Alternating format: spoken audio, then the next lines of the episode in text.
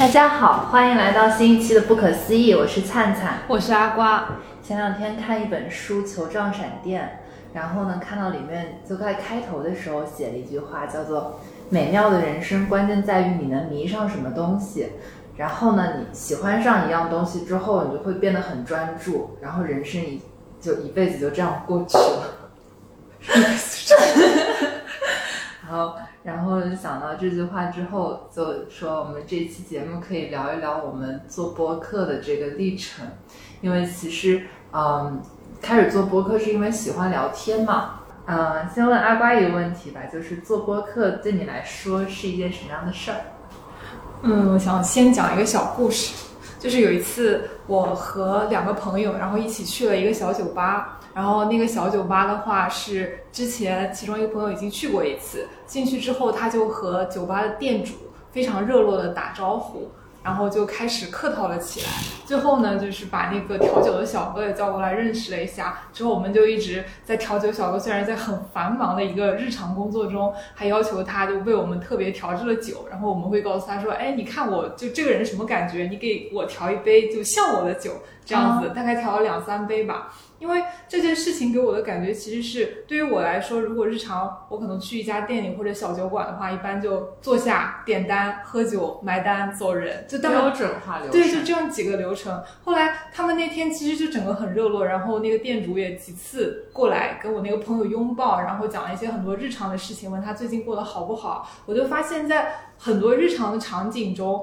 或者说是就在你的生活当中，你只要活泼一点，然后去跟一些你生命中的 NPC 去对话，你就能触发一些生命的小副本。嗯，就生命中其他主线之外的小副本，我就觉得非常有意思。然后那个事情给我的，嗯，相当于是金子，对对对，就是 aha moment 是这样子的。我觉得播客对于我来说也是像一条就开启的很神奇的小副本。刷副本刷的太多了，最近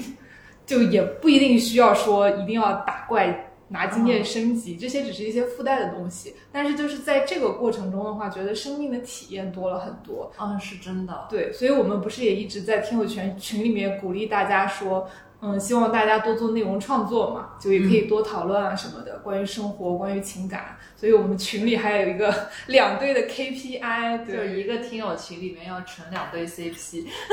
对，大家多多努力哦。最近 在重申这个 KPI。嗯，如果我们时光穿越回第零期的话，那时候灿灿在做什么？记不太清了，好像不是一个人生很高潮的时刻。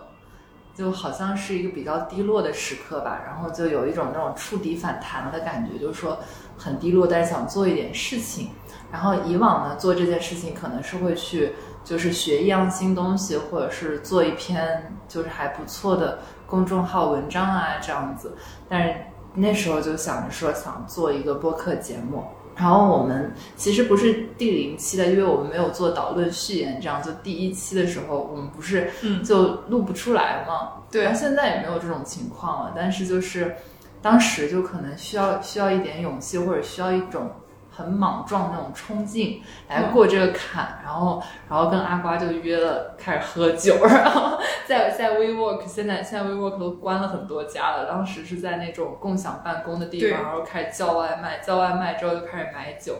然后然后三杯两盏 之后，大家就开始叨逼叨，然后第一期节目就特别难剪，因为就是说要聊，然后我们又想做一个小时的节目，就。就不知道该聊什么，也没有写大纲。就我们其实节目，大家不知道能不能感受到，很前面几期都没有怎么写大纲，但是但是内容又是一直都有，因为其实有表达欲嘛，然后有那个信息密度还挺高的，然后到后面。就是从那个灵魂伴侣那期，是因为就是约了编辑一起聊嘛，然后编辑就有那种要写大纲的习惯，我们那时候才开始慢慢有写大纲这件事情的。嗯，但是都是随机聊天。然后第一期当时就啥都没定好，就是也没大纲，也没主题，也不知道聊。就一个 hint，我还记得当时我们两个互相说。就是当时对着那个语音备忘录，两个人都不知道怎么办，因为聊天其实如果是要做节目的话，还是要假定就有受众的，对就是要这样个场景。然后你当时我记得你跟我说，那你就想象。呃，有一群看不见的观众坐着，然后我们两个说话的时候也不像平时聊天的时候我啊你啊，然后他会说、哎阿瓜啊灿灿啊，你这样子想。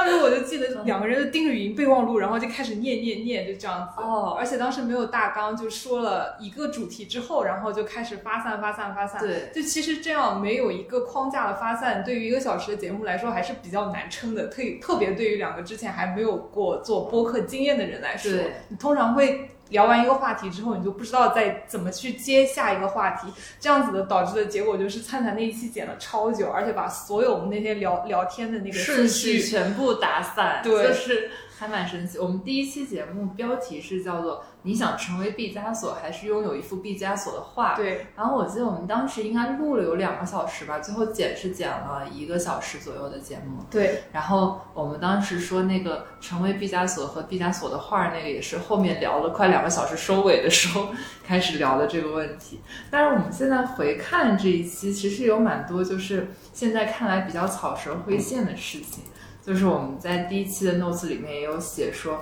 就我们当时也是聊了那个阅读嘛，就是艺术与恐惧，说才华是一种天赋，但创作永远是一种努力。然后前两天好像是过年的时候，就有那个听友朋友就是在第一期做评论，然后说听到那个村上春树的 aha moment，然后自己要去实践，就是因为我现在其实自己都忘记了这件事情，就是我当时很执着于，嗯，就是村上春树。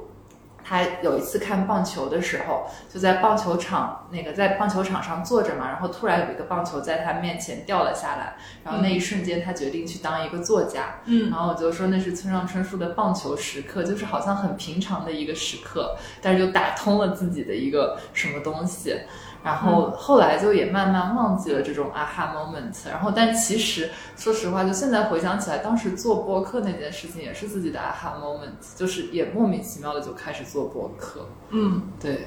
然后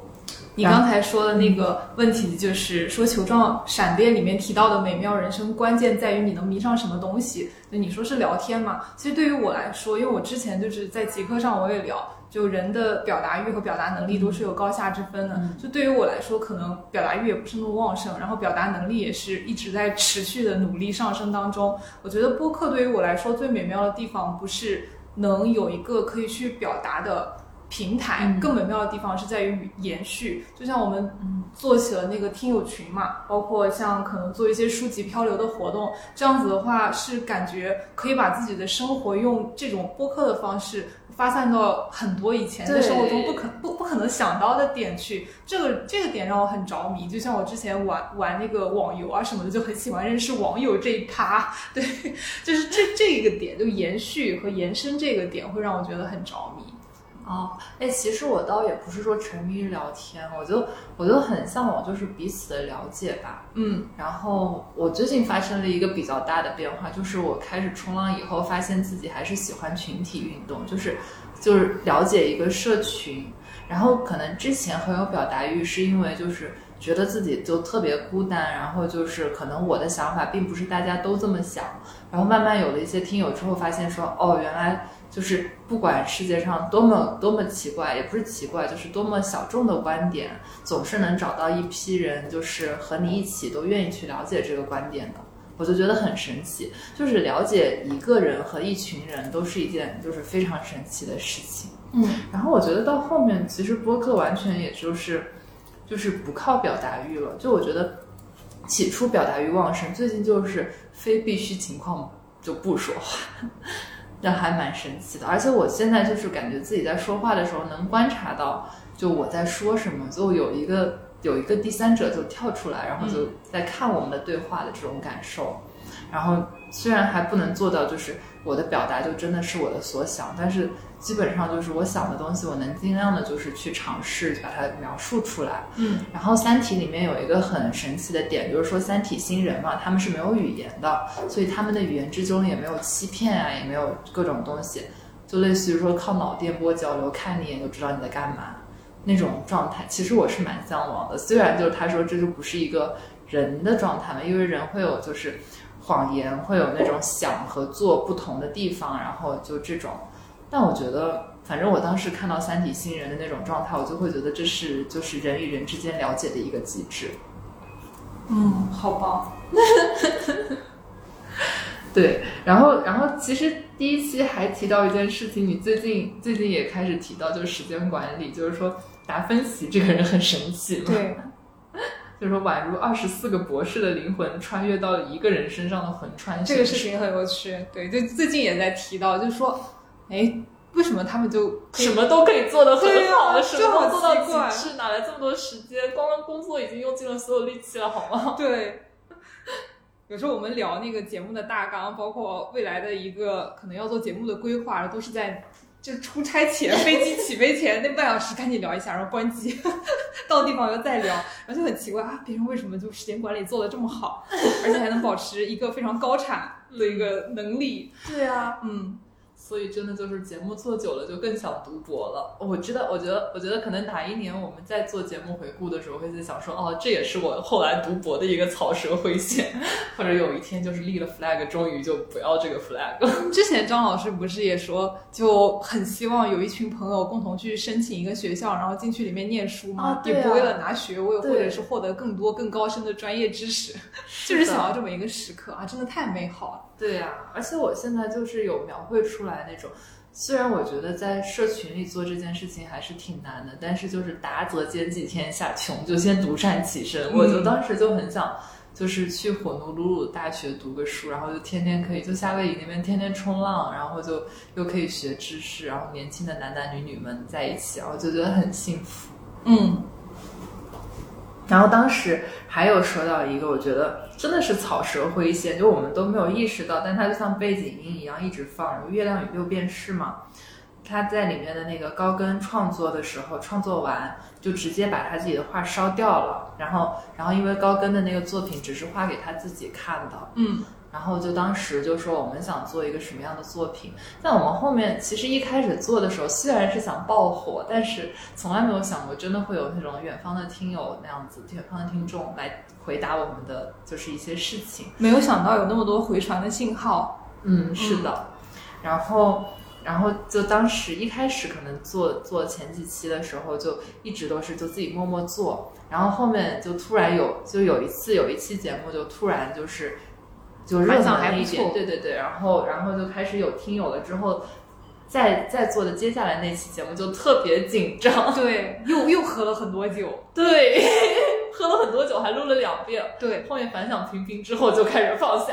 对，所以其实那次经历还是蛮重要的，因为万一那次真的就第二次又怎么样了，那我们后面就一直高光的话，你对自己要求越来越高，数据焦虑也很严重。对哈，也不会一直高光啊。但我觉得好像我确实到最后会觉得自己的作品是给自己看的。还蛮神奇，就因为反正因为第就像我们这种小众博客，第一期可能不太有人会去听了，但是我自己回去听的时候，就会发现哦，原来这么神奇。然后当时你分享的那本书《娱乐娱乐至死》嘛，对我现在感觉读这本书都是好久以前的事情了，原来也是去年。对啊，确实我们录节目也是很久之前的事情，虽然期数没有很多，但跨度足够长。嗯，是的。哎，不是，我是说，就因为我们后面聊了很多其他的书，所以觉得对娱乐至死。因为其实去年读的书并不会让你觉得印象很久远，但是因为后来做阅读博客这件事情，就读了更多的书，对，然后确实是因为有特别能读的读者，然后又一直在鞭策我们进步。然后现在之前会有一种就是不想在那个节目中就类似于。呃，不想在公共场合就类似于装逼拿一本书出来嘛，但是其实内心是有点想读书的那种，就是这种方式，因为这种生活方式嘛。但后来就是自己标榜为阅读博主之后，就很坦然的、就做这件事情，觉得还还是蛮自然的。对，特别好笑的是，我昨天在回来的飞机上也拿出书在看嘛，《克拉拉与太阳》。然后我的经理恰好坐在我斜后方的位置，我这样抬起来看书的时候，他突然就把手从飞机两个夹缝之间的座位里面伸出来，就比了一个大大拇指，你知道吗？我就突然看见我侧边一个大拇指出现在我的眼前，我觉得特别神奇。我觉得拿一个比较正向的东西鞭策自己还是挺好，像运运动博主可能就会觉得自己得做一个就体能很好的人啊，这样子。对，然后我当时就是我当时坐飞机的时候不也说，就是就。开始做阅读博主之后，发现自己真的有有些时候读书就可以，因为因为专注嘛，嗯，然后就可以读得很快这件事情，嗯，然后不是有一次就是说去三亚，然后下飞机的时候带了两本书，下飞机读完一本半嘛，嗯，然后本来就会说不知道该怎么样跟朋友或者描述这件事，又显得装逼又干嘛，后来就在想说这真的是一个阅读博主才会有的烦恼，就解释了这一切，嗯，感觉好像。就是一个就是自己长期的一个生活模式了。我其实有一个小问题啊，因为之前听你偶然提起过一次，你对自己是有一个打分机制的，就是一个小的打分机制。什么？就比如说你你做了一件事情之后，你会给自己在小本本上加个一分两分。哦，我说的是运动的那个。嗯，对，不是打分机制，它其实是。呃，就是这样子的。比如说我游泳这件事情，我游完了，我会在豆瓣上，豆瓣上只有我一个人，你们谁都不要去加我，加了瞬间拉黑，因为那就完全做自己嘛。嗯。然后就是，嗯，那个在豆瓣上就自己写一个，就是 day 多少多少天，然后就是记一下，然后应该是，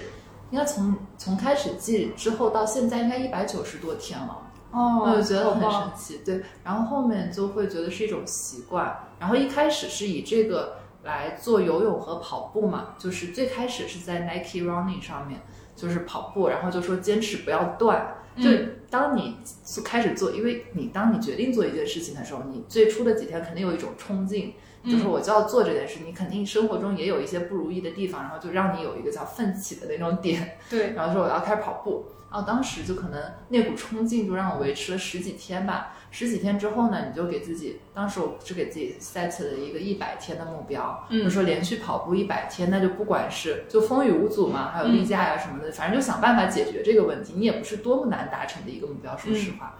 然后完了的话，就每天五公里那样子跑。然后，然后就是说，呃，我就后面就是因为你，比如说你到第三十天的时候放弃，嗯，你重新再开始这个目标，你就要重新再来一遍那个三十天，其实就不太容易会去放弃这件事情了。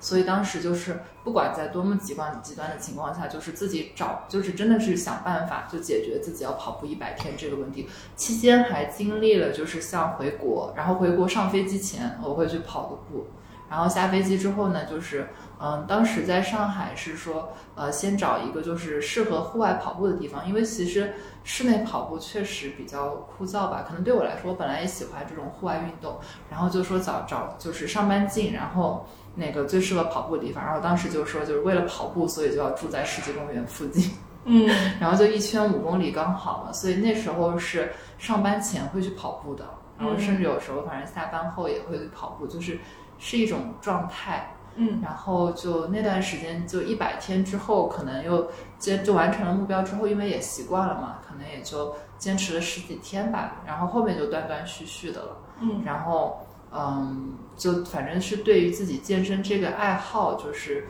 就有了一个保持的机制。后面工作忙了，就是。呃，也完成了那个自己当时那个特别小的那个目标了，就没有再去做。然后就前段时间，也不是应该是两年前吧，就开始做游泳打卡，也是到了一个什么人生低谷期。就是其实我觉得人生最大的收获，就可能也是就是有朋友跟我说，你受过创伤会变得健忘，就之类的事情。但我觉得现在过得还比较开心吧。嗯，所以就是人生比较大的收获就是说。已经忘了当时低谷的原因是什么，嗯，但是就记得自己做了这么一件事儿。那我觉得你这个自己给自己做的打分机制这个方式还蛮好的，就是计就是计计数机制，其实不是说你满不满意打分那样。这个开始的时候可能是需要一个外部的 punch，不论是就负面的还是正面的，让你开始到人生的暴击啊。对啊，但是。可能像牛顿定律一样，你一开始滚出去好远之后，过过一段时间就没有加速度了，对，没有摩擦力有很多，一鼓作气，再而衰，三而竭。然后游泳就是一开始也是说坚持多少天，但是因为就是女生的生理原因，不可能每就是每个月有这么几天嘛，就后面就变成了一个计数的机制，也没有说要完成多少多少，但是就游完就记一下，就是你自己的生活就有一个 check，然后那件事情就后面就变成。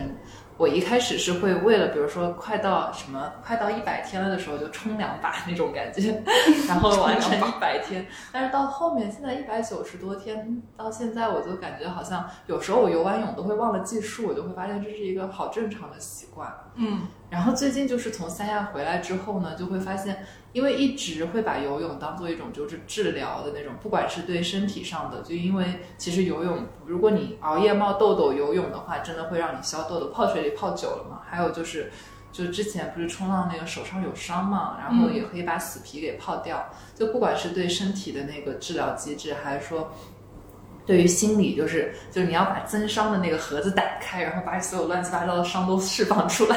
那种机制就都是很有用。但好像最近就是因为就生活的还比较舒服，然后就可能也是因为就更专注了吧，然后觉得说好像对游泳的执念也没有那么的执念。但是因为就在节目里之前一直标榜自己游泳这件事情嘛，但确实最近可能就降到一周游一次泳。那样子的感受，因为之前就是只要是有时间都去，现在就会觉得说中午可以跟同事吃吃饭啊，然后那样子。对，其实我们也是一个健身播客。对。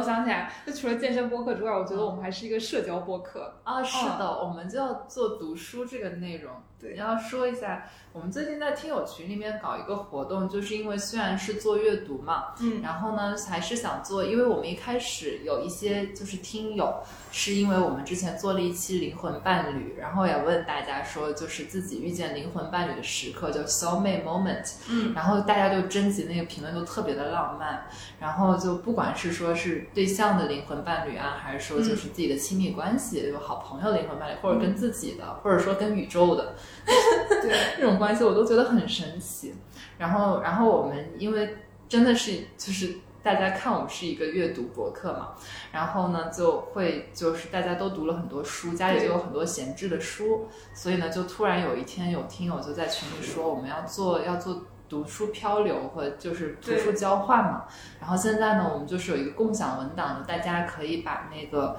就是各自闲置的纸质书，就是放在那个拍一张照片，然后留个联系方式放在文档里面，然后就旁边注明对飘没飘出去，然后还有推不推荐阅读啊那样子，嗯，然后任何想读的人都通过联系方式直接找到那个听友。然后呢，不管是说付邮费，然后付邮费就可以就是寄到家里，还是说就是要一定要交换，还是说有什么其他的好的玩法？比如说你一定要回答对我的这个问题，我就送你了，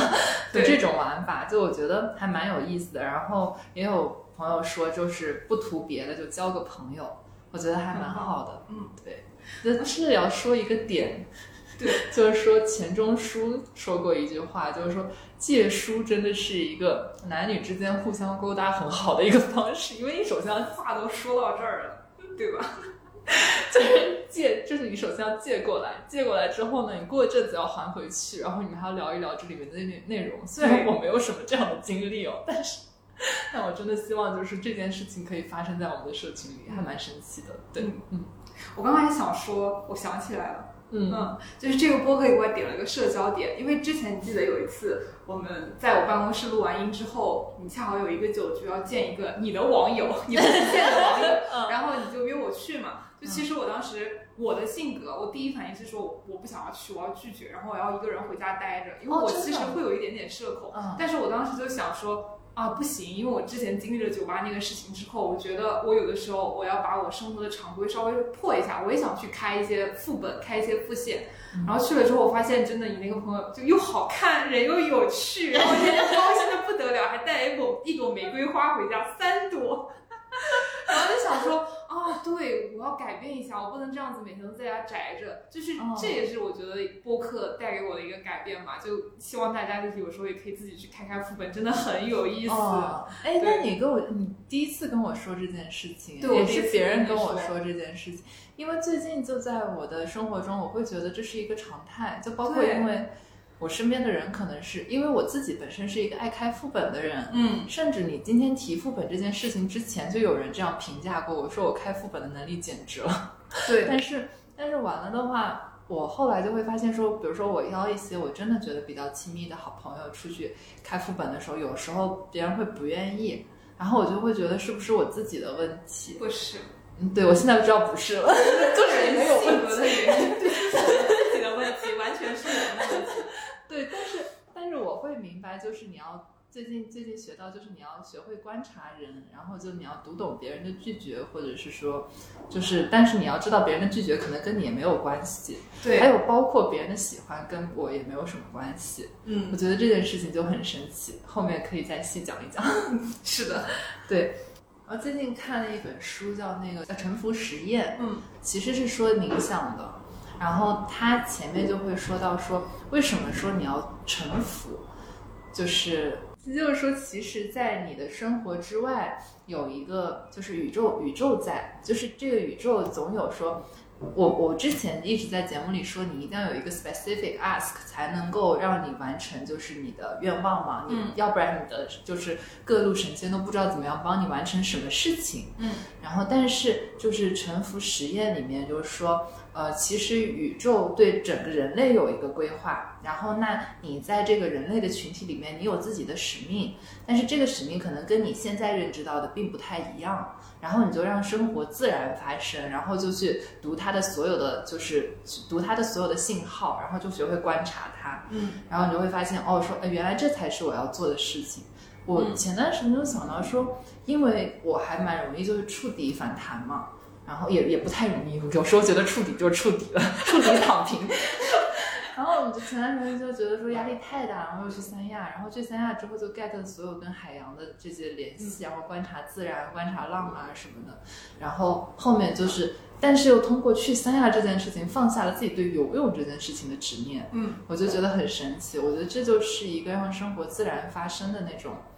感受读懂。生活给你的启示。对，呃，当然那本书还有一些地方还是有点神棍的，就是毕竟他讲冥想的一些东西的时候，呃，会有一些就是你可能不太相信的地方。嗯那我觉得就是清空自己，然后就是观察生活，以及就是说你的生活并不是一个就是固定的，就是就因为沉浮实验这个作者他是一个呃已婚的在已已婚的在读博士，然后是经济学博士，然后完了的话，他就觉得说自己的生活可能就是很稳定的这种状态，然后在一个固定的呃上升渠道里面，嗯然后但是他开始做冥想和隐居这件事情之后，就开始意识到说，哦，原来我有很多值得探索的事情，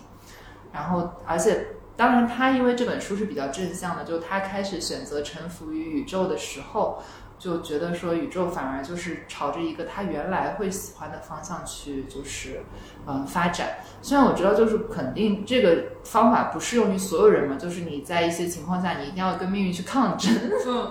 对，但是可能对于很多，比如说已经吃饱的人来说，真的就是不要吃太饱了。嗯 然后我会觉得是一个挺好的收获，而且我之前一直会就是比较低落的时候，就跟你抱怨过吧，说就是我觉得我生活中所有好的事情都是我特别争取来的，就没有我自然而然发生的好事情。然后就是所有好的事情就都是我费了非常大的劲，然后我觉得到最后会是我应得的。然后当我不去争取这件事情的时候，它就往往结果不是像我想的这么好。然后对，然后我就就会觉得说这样子自己就很累。嗯。对，但现在还是没有办法放下不争取吧，但是会觉得说，开始学会读懂一些信号，就包括说，就像你刚才说，你刚才说那种拒绝，其实跟我没有关系，嗯。然后也不是说跟你有关系，就是你可能自己不适应啊，或者怎么样，就是对，就是读懂一些信号，然后就会发现生活过得比较轻松。嗯，然后你想说一下，就是自己作为 CEO 兼客服的这个首席道歉官运营体验吗？就是每一次切换微信号的时候，我在想我要去买一个华为，什么梗？因为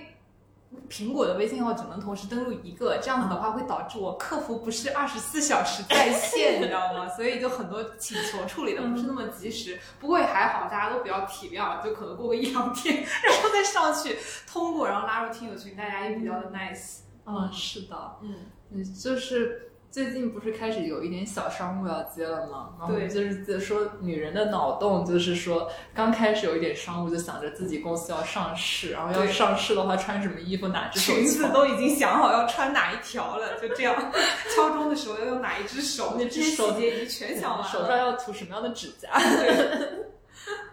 还是觉得蛮蛮开心的。是的，对。然后这是我们这一期就是突然想到要录的，说关于播客初心的一期节目。然后也谢谢大家，是你们陪伴着我们，才有了现在的不可思议。然后也希望我们能够陪你们走得更远。然后希望大家都读好玩好，聊个好天吧。嗯，希望偶然的话也能给大家带来一点 aha moment，是的，这就是对于我们来说最好的事了。对。好，这就是我们这一期的节目，下期再见。下期再见。